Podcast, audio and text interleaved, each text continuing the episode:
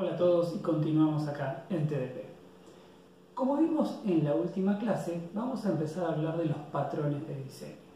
Y los patrones de diseño se dividen en tres categorías, creacionales, estructurales y de comportamiento. Hoy vamos a hablar de los creacionales.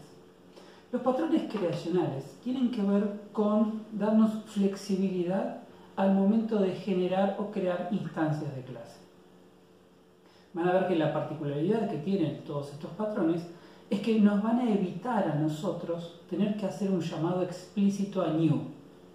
Hasta ahora la forma como nosotros creamos siempre objetos es con el constructor, con new. Llamamos new persona. Pero la realidad es que cada vez que usamos un new, estamos muy atados a esa clase que estamos creando. Estamos perdiendo flexibilidad. Si yo en una línea pongo new persona, y después por alguna razón digo, no, no necesito crear personas, ahora tengo que crear otra cosa, tengo que ir a todas las líneas donde apareció ese new persona y cambiarlo.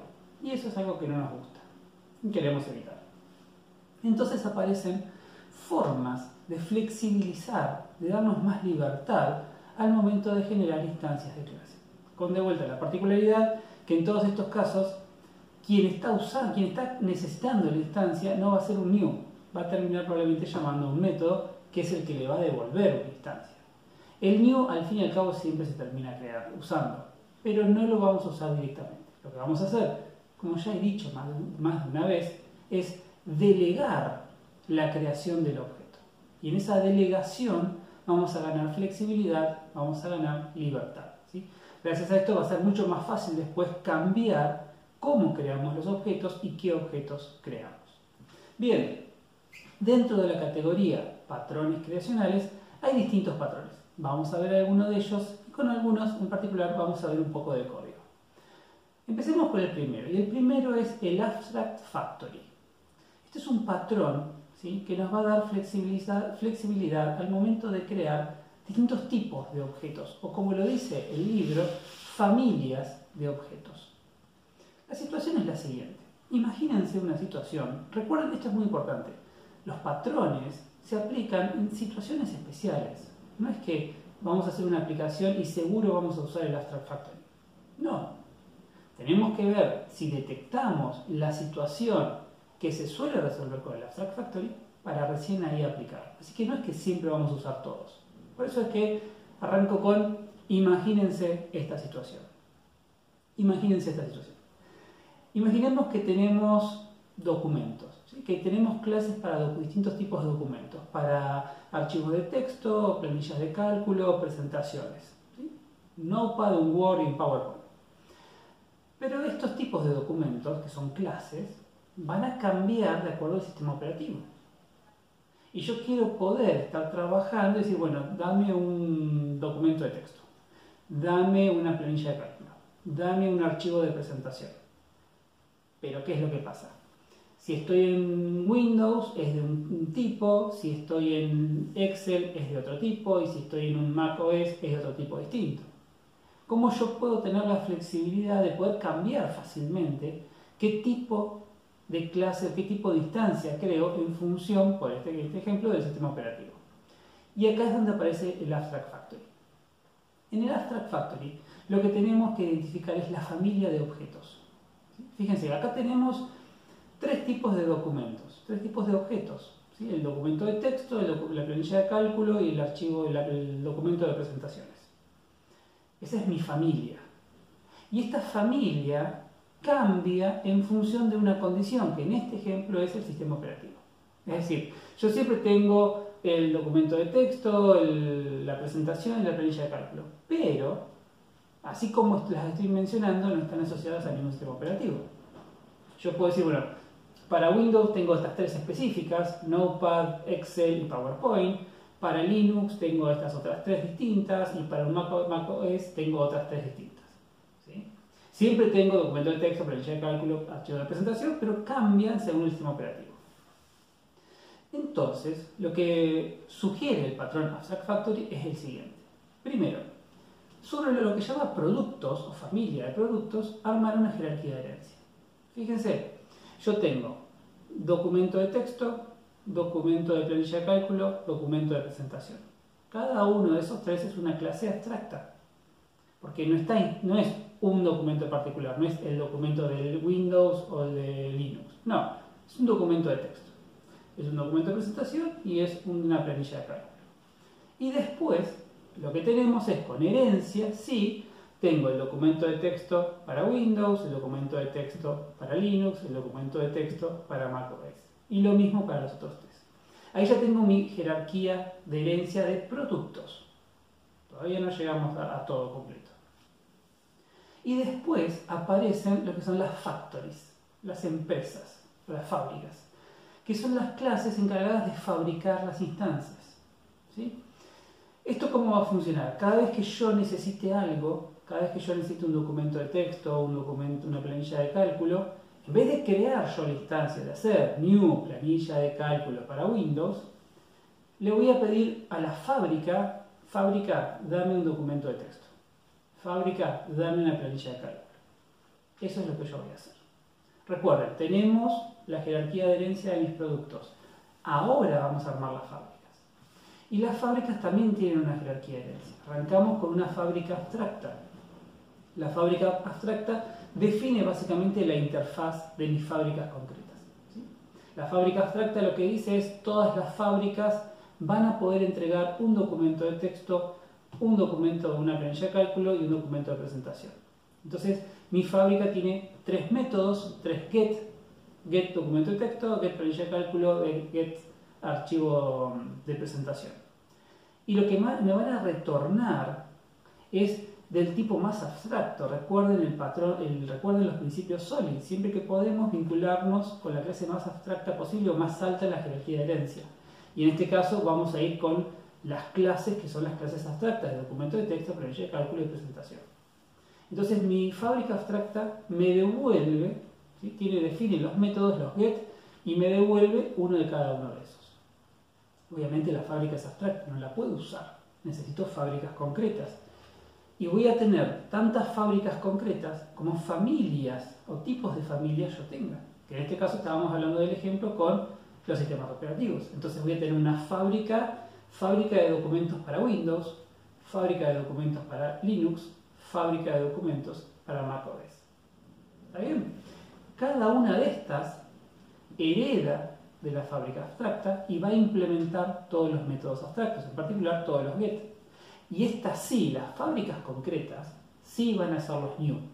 La fábrica concreta sí, cuando tenga el método obtener documento de texto, va a ser new documento de texto para Windows, porque es la fábrica de Windows. La fábrica de Mac es, cuando diga get eh, planilla de cálculo, va a ser new documento de cálculo para macOS, como sea que se llame. Y lo va a retornar. Y fíjense que como tenemos eh, la jerarquía de herencia de los productos, los métodos en las fábricas que retornan el tipo más alto en la jerarquía de herencia de los productos van a poder retornar un tipo más específico gracias a la herencia que armamos. Entonces tenemos mi jerarquía de herencia de los productos, mi jerarquía de herencia de las fábricas. ¿Qué es lo que tengo en mi programa principal? En mi programa principal yo defino una fábrica, mi fábrica. Y a esa fábrica le voy a asociar una fábrica concreta, cualquiera sea. Por la razón que sea, yo a esa fábrica le asigno una fábrica concreta. Esta fábrica la defino, principio SOLID, de la clase fábrica abstracta. ¿Está bien? De esa forma puedo referenciar a cualquier tipo de fábrica de todas las que yo defino. Y después, en todo mi código, cada vez que yo necesite un documento, en vez de crearlo yo con new documento para Windows, new documento de planilla de cálculo para Linux, lo que voy a hacer es delegar esa creación a la fábrica. Yo le voy a decir a la fábrica, necesito un documento de texto, fábrica, dame un documento de texto. Necesito una planilla de cálculo, fábrica, dame una planilla de cálculo. Y de vuelta, la fábrica se define en un solo lugar. Entonces yo siempre le pido a la fábrica que me dé cosas. Imaginemos que estamos en una aplicación Java. Una aplicación Java puede correr en cualquiera de estos sistemas operativos. Entonces, podemos tener al principio algunas líneas de código que se dé cuenta cuál es el sistema operativo que tiene el sistema. Y ahí a partir de eso define qué fábrica concreta asigna. Entonces, en las primeras tres líneas de código ya sabemos que vamos a usar la fábrica concreta de Linux, Windows o macOS. ¿sí? Después, el resto del código no se modifica. Entonces, si cambia la fábrica por otra fábrica concreta, todo el resto del código queda igual. Entonces, yo tengo arranco con una, no sé, una fábrica para Windows. Hago todo, todo, todo lo que yo escribí, todo mi código. Después cambio y ahora quiero usarla en Mac. Entonces cambia mi fábrica concreta, pero el resto del código sigue funcionando todo igual.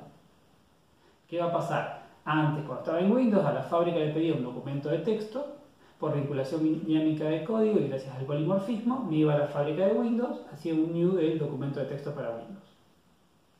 Si después lo corre en una Mac, de vuelta lo mismo, pido un documento de texto, pero esta vez la vinculación dinámica me lleva a la fábrica de Mac, que me devuelve también un documento de texto, pero este es un documento de texto para Mac. Desde el punto de vista del programa principal, yo no me entero de nada de eso, es todo transparente. Por lo tanto, yo puedo cambiar de fábricas y todo mi gran bloque de código se mantiene igual. Más interesante aún, hasta ahora teníamos tres documentos, tres sistemas operativos. Si apareciera un cuarto sistema operativo, ¿sí? Arduino o lo que sea, si apareciera un cuarto sistema operativo, es muy fácil incorporarlo. Lo único que tengo que hacer es crear una fábrica nueva, que corresponda al sistema operativo nuevo, con toda la implementación de los métodos, con todos los tipos de documentos correspondientes para ese nuevo sistema operativo, eso lo tengo que hacer. Y después, en mi código que detectaba el sistema operativo, agregar las condiciones para detectar el nuevo sistema operativo. Pero de nuevo, el programa principal no se toca. De eso se trata el Abstract Factory. Pero mejor aún, vamos a verlo con un ejemplo en el código. Lo que tenemos acá es un pequeño ejemplo para ver cómo funciona el Abstract Factory. Y este ejemplo se basa en una situación, imaginemos un juego donde yo tengo que enfrentar aviones y puedo cambiar, por ejemplo, el skin de los aviones. Puedo tener aviones modernos, aviones grandes de pasajeros o aviones a hélice. Entonces ya acá en esto que les estoy contando podemos ver que hay un producto, el producto es el avión, que en este caso es lo hago a una clase abstracta. Para simplificar, lo único que hago acá de cada avión es obtener la imagen con la cual lo voy a mostrar. Y tengo una familia de aviones.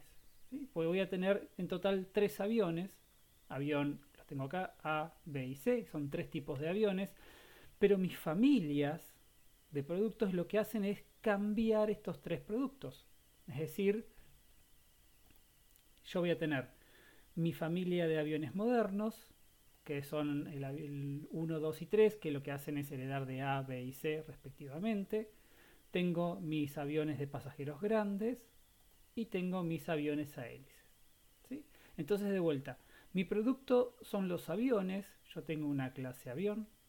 Mi familia de productos se basa en cómo yo muestro los tipos de aviones, aviones modernos, aviones de pasajeros o aviones a hélices. Y para el caso tengo tres aviones en particular. ¿Está bien? Y yo lo que quiero es poder mostrarlos e ir cambiando de familia fácilmente. Les voy a mostrar ya. Es muy sencillo. Yo tengo tres botones donde muestro los tres tipos de aviones, el A, B y C.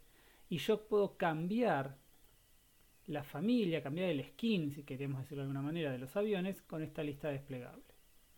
Y esto se hace o esto lo resuelvo con un Abstract Factory. ¿Cómo es esto? Básicamente en la aplicación principal yo tengo lo que yo llamo un plane generator, que es mi, factory de aviones. Esta es la, factory principal, la más abstracta, que lo podemos ver acá. Lo único que hace la Plane Factory, que es la Abstract Factory en este caso, es tener métodos que me permiten obtener cada uno de los tipos de aviones que yo voy a tener, el avión A, el B y el C. Esta operación aparece por la lista desplegable, después les cuento bien por qué. Y siendo esta la Abstract Factory, yo voy a tener tantas factories concretas como familias de productos yo tenga. Y en este caso tengo tres familias de productos. Tengo la fábrica que me da aviones modernos, la fábrica que me da aviones de pasajeros y la fábrica que me da aviones de a hélice. De nuevo, cada una de estas fábricas concretas lo que hace es implementar los métodos abstractos. En la que me decía, dame el avión A, le da el avión A. En este caso es el que es a hélice 1 el avión B es la hélice 2 y el avión C es la hélice 3. Y lo mismo pasa con los otros casos. En la clase principal yo defino mi generador de aviones como una abstract factory, o en este caso una plain factory. Y lo que tengo es un combo box, que es esa lista desplegable que nosotros veíamos recién. En esta lista desplegable yo lo que hago es incluir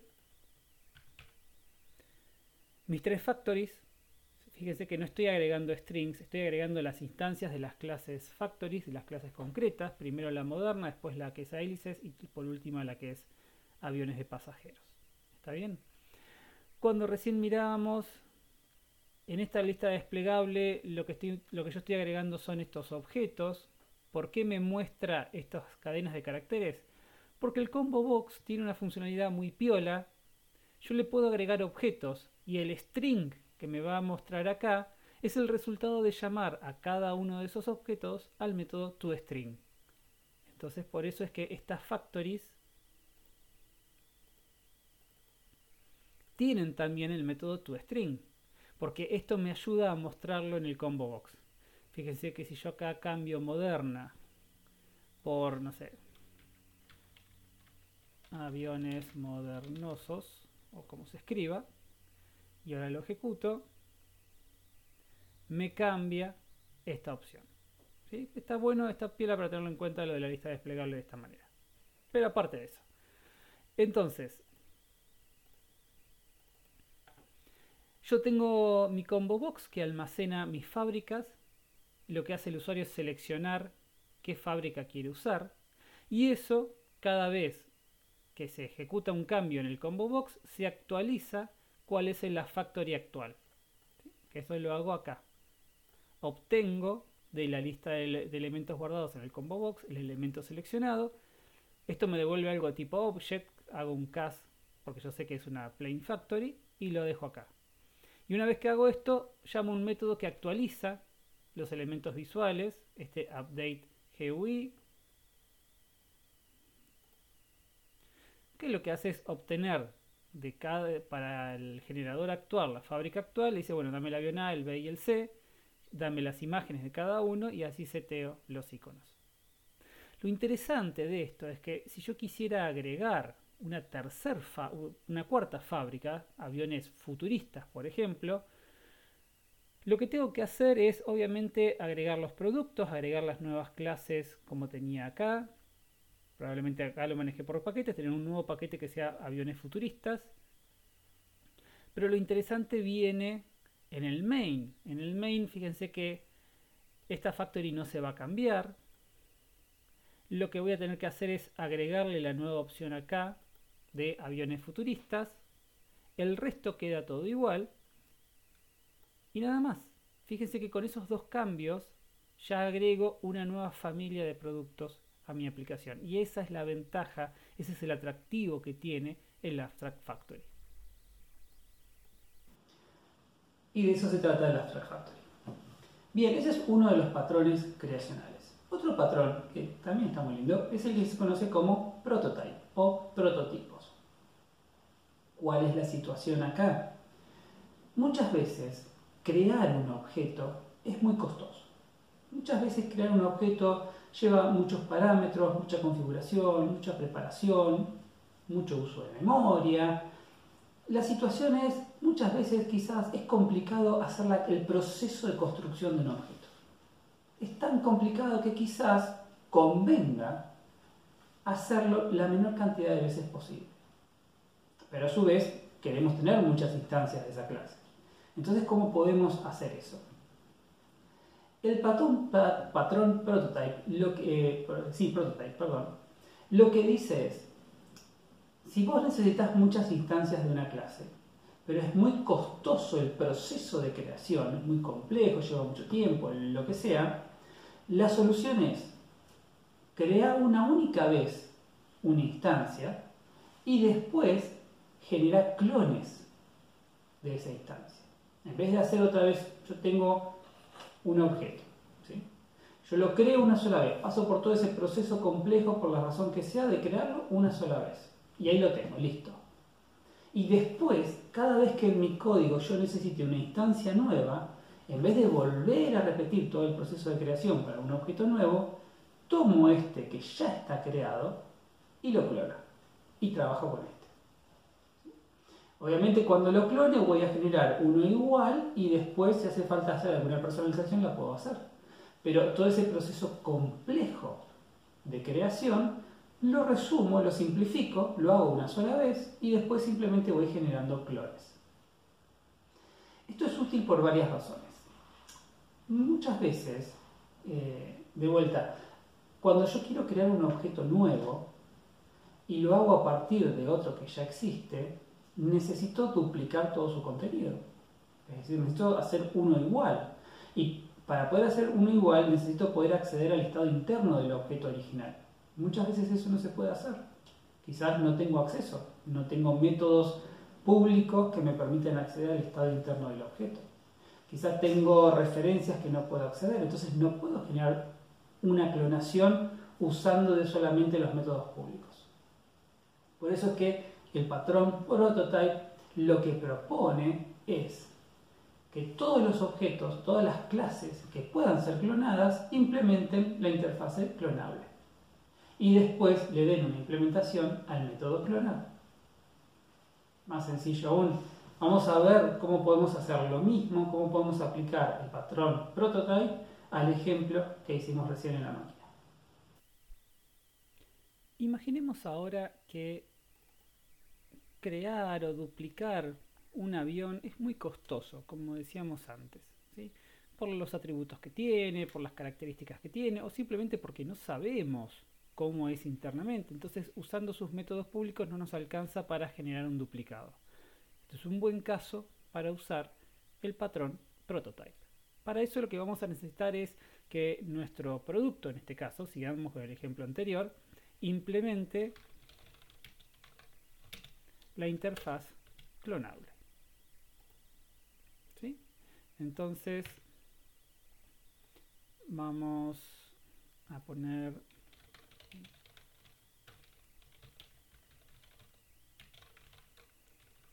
Ahí está. Ahora con esto todas nuestras clases, todos nuestros productos van a ser clonables.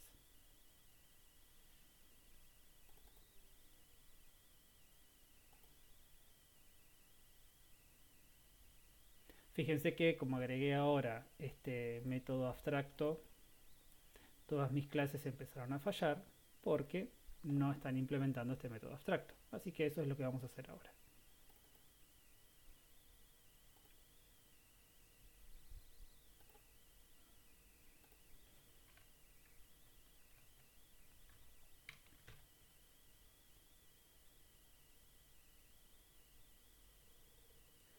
Este caso obviamente es todo muy sencillo, así que solamente vamos a retornar. Sabemos que son todos iguales. Pero si no fuese el caso, este es el punto donde yo crearía una nueva instancia y empezaría a configurarla, setear sus parámetros, sus atributos, todo lo que sea necesario para que quede igual a la instancia sobre la cual yo estoy haciendo la clonación. Así que vamos a repetir esto en todos mis productos.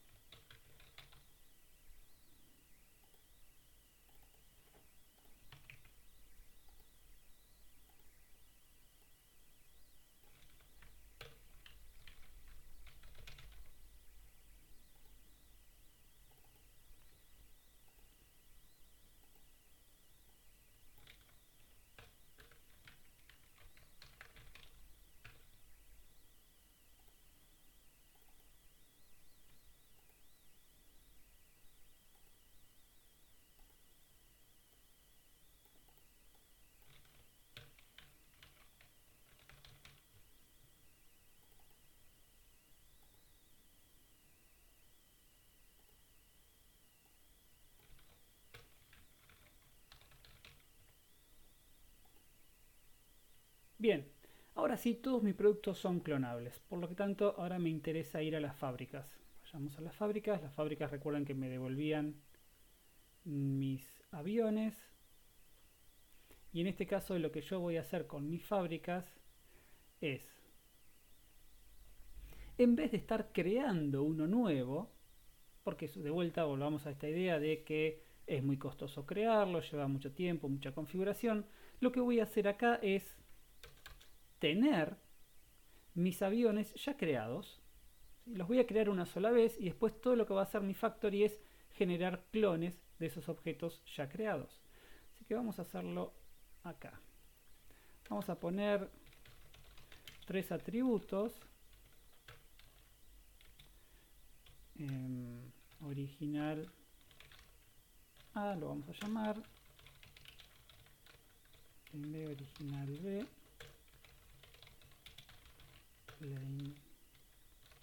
C original Bien. ¿Y ahora cómo podemos hacer esto? Podríamos, por ejemplo, en los constructores,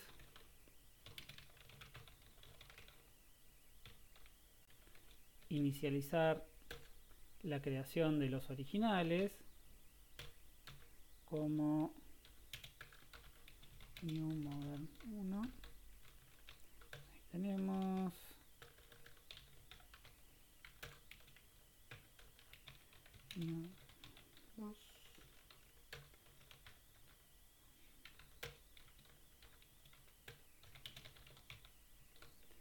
Bien, esta es nuestra única creación de este tipo de aviones y nuestros métodos que los dan el objeto creado, en vez de crearlo nuevamente, de vuelta estamos en un caso donde se da para usar el prototype, en vez de retornar un objeto nuevo, retornamos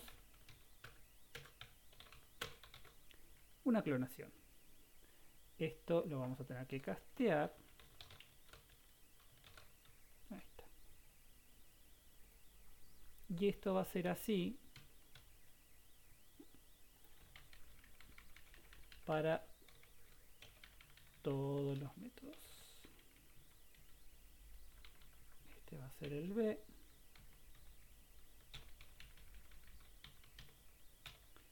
Y este va a ser el C.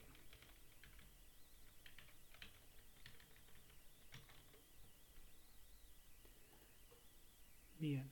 Y ahí no quedó el, la factory. Los modernos funciona con el prototype. No la está creando cada vez que yo pido uno, sino que cada vez que pido uno me está generando un clon sobre uno que yo creé una única vez. Hagamos la prueba si esto así como está funciona. Bienes modernos. Está funcionando. De vuelta, con la particularidad de que cada vez que yo voy a aviones de pasajeros o aviones a hélices, estoy generando instancias nuevas, mientras que en aviones modernos no estoy creando nuevamente, no estoy llamando un constructor, sino que estoy generando un clon. Y de esta manera me estoy independizando de todo el proceso de creación de esos objetos. Estoy delegando la creación de estos objetos a la misma clase. Y ahí tengo el prototype. Fíjense que es muy sencillo, los patrones no necesariamente están redescubriendo la pólvora, a veces son cosas que ya nosotros estábamos haciendo antes en forma intuitiva y simplemente acá le están dando un nombre. Pero en otros casos son soluciones ingeniosas que están buenas conocer, como la que sigue, que es una de las que más me gusta a mí, que es Singleton. El patrón Singleton lo que dice es, quizás uno tenga una situación en la cual por alguna razón muy extraña solo quiera que exista una sola instancia de la clase o de una clase. ¿Cómo se imaginan ustedes tener una clase? La clase es la que sea, clase X. Solamente puede existir una instancia de X. ¿Cómo pueden ustedes fijar condiciones, restricciones para evitar que la gente ande por el mundo creándoles instancias de la clase X? Bueno, el patrón Singleton propone una solución que a mí me resulta siempre muy ingeniosa y muy linda. Singleton lo que dice es lo siguiente. Vos tenés una clase, la clase X. Vos querés que de la clase X solamente exista una sola instancia. Entonces, ¿Cómo evitamos nosotros que todo el mundo ande por todos lados haciendo new x, new x, new x? Bueno, primer paso, hacer que el constructor no sea público. Constructor de x, privado. Listo. Nadie lo puede acceder. Eso nos pone en una situación compleja porque necesitamos crear una instancia. No es cero, una. Pero vamos por partes. Primer paso. Constructor privado. Un método estático en la clase. Es un método estático, no necesito una instancia para accederlo. Y ese método estático que va a estar dentro de la clase X va a ser el método que va a devolver la instancia. Entonces ahora, en vez de hacer new X, lo que voy a hacer yo es X punto, dame una instancia. ¿Hasta ahí vamos? Perfecto. Ahora lo que necesito es asegurarme que dar siempre la misma instancia, porque no quiero generar muchas instancias distintas, siempre quiero que sea una sola. Entonces acá lo que se hace es lo siguiente. Mi clase X, que tiene un constructor privado y tiene un método estático, dame instancia, va a tener un atributo de tipo X. Entonces la clase X tiene un atributo protegido, privado, de tipo X, que va a arrancar con nulo. Entonces, cuando alguien pida al método estático dame instancia, el método estático lo que va a hacer es preguntar si ese atributo es nulo. Si el atributo de tipo X dentro de X es nulo. Si el atributo es nulo, entonces se da cuenta que es la primera vez que alguien está pidiendo una instancia. Entonces ahí sí la va a crear. Y fíjense que la, la podemos crear porque estamos dentro de la clase X. Por lo tanto, eso significa que podemos usar el constructor de X. Estaba privado, pero como estamos dentro de la clase lo podemos usar. Entonces, ahí sí, creamos la instancia, se la asignamos al atributo, que antes era nulo, ahora se la asignamos y le retornamos. Al próximo llamado que alguien haga para obtener una instancia, lo que de vuelta lo que va a hacer el método estático obtener instancia es mirar el parámetro el atributo, perdón, de tipo X dentro de la clase X. Y va a ver que ese atributo ya no es nulo. Eso quiere decir que alguien ya pidió antes una instancia. Entonces ahora, en vez de volver a crear una instancia, directamente retornamos ese atributo. Y de esa manera siempre estamos retornando la misma instancia. Para la gente que está usando la clase X, quizá piense que está obteniendo instancias distintas. No lo sabe, pero no importa nosotros que hicimos la clase nos aseguramos que siempre estamos retornando la misma instancia de la clase X. Y de esa forma el patrón singleton nos asegura que tenemos una única instancia en todo el sistema. Bien, nos queda uno más que se conoce como el patrón builder. El patrón builder se aplica en una situación donde parecido a lo que hemos visto con Prototype, la construcción de un objeto es compleja. En particular es la situación donde el constructor de la clase es complejo. A veces tenemos constructores de clase que reciben 25 parámetros. Y no siempre queremos usar los 25 parámetros. Por ahí con dos o tres parámetros ya es suficiente. Pero tenemos que ingresar 25 cosas. Por ahí dos o tres valores después nul, nul, nul, nul, nul y todos nulos. Cuando nosotros tenemos una situación donde creamos objetos y en la creación hay muchos parámetros, tantos parámetros que se hace muy largo el constructor cada vez que queremos usarlo, estamos ante una situación donde podemos usar el patrón builder. ¿Qué es lo que nos dice el patrón builder?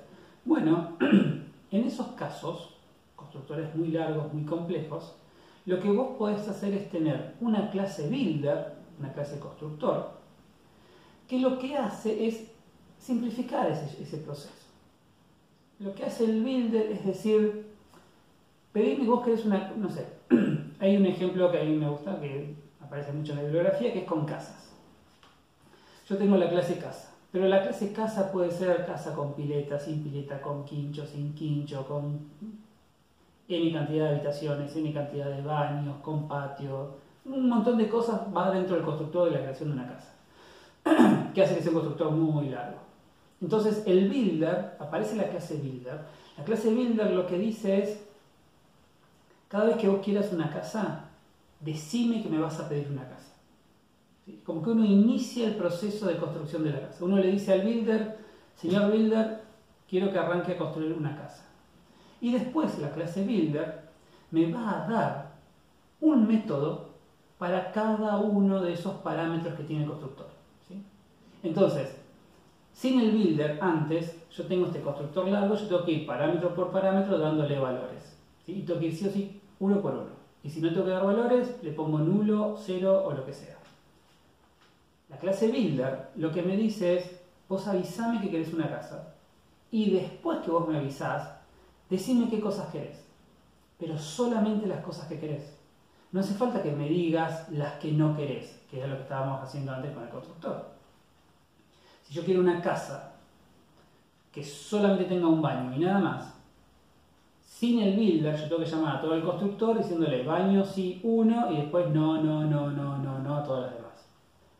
Builder lo que me dice es, vos me avisás que querés una casa, me decís que, tenés, que querés que tenga un solo baño y después lo único que haces es pedirme la casa.